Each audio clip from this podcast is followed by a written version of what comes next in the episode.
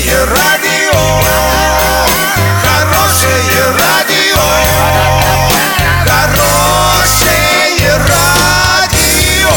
Радио Шансон.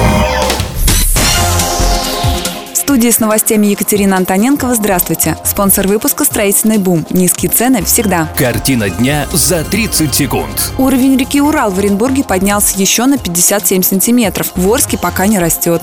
Роскомнадзор потребовал незамедлительно заблокировать мессенджер Telegram. Подробнее обо всем. Подробнее обо всем. Уровень реки Урал в Оренбурге поднялся еще на 57 сантиметров и достиг отметки в 512 сантиметров. При этом в Орске уровень снижается третий день подряд, однако за прошедшие сутки он упал всего на 1 сантиметр. По состоянию на 12 апреля Иреклинское водохранилище по-прежнему продолжает сбрасывать по 20 кубометров в секунду. Об этом порталу Урал56.ру сообщили в отделе водных ресурсов Нижневолжского бассейнового управления по Оренбургской области.